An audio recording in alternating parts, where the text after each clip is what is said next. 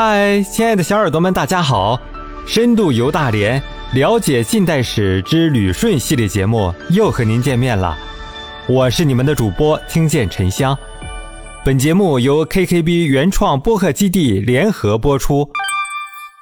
旅顺，东方第一要塞，六十一年漫漫归国路，见证近代中国屈辱史。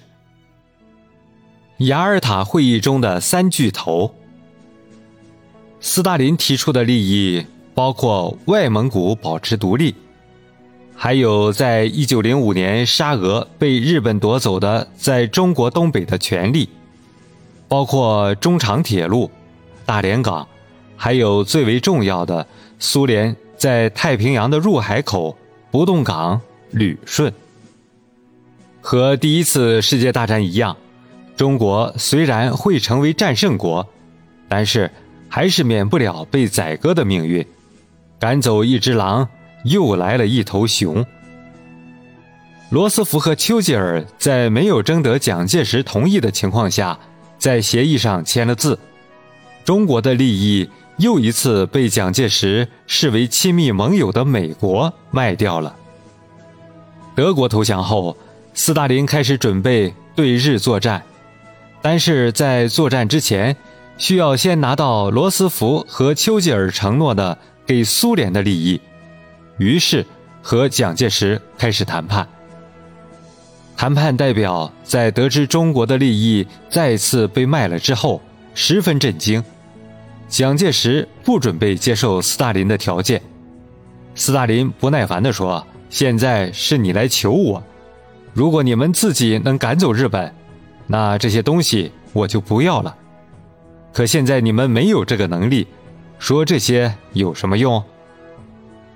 斯大林态度强硬，表示谈判可以，一定要以雅尔塔协定为基础进行。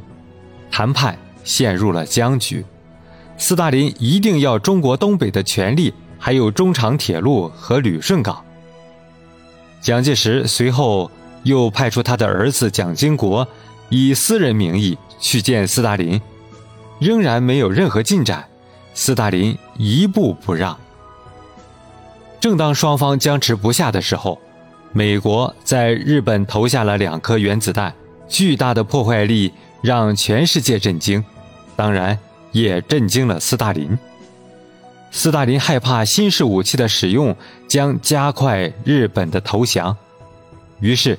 在蒋介石没有签订协议的情况下，百万苏联红军进入东北，对日本的关东军宣战。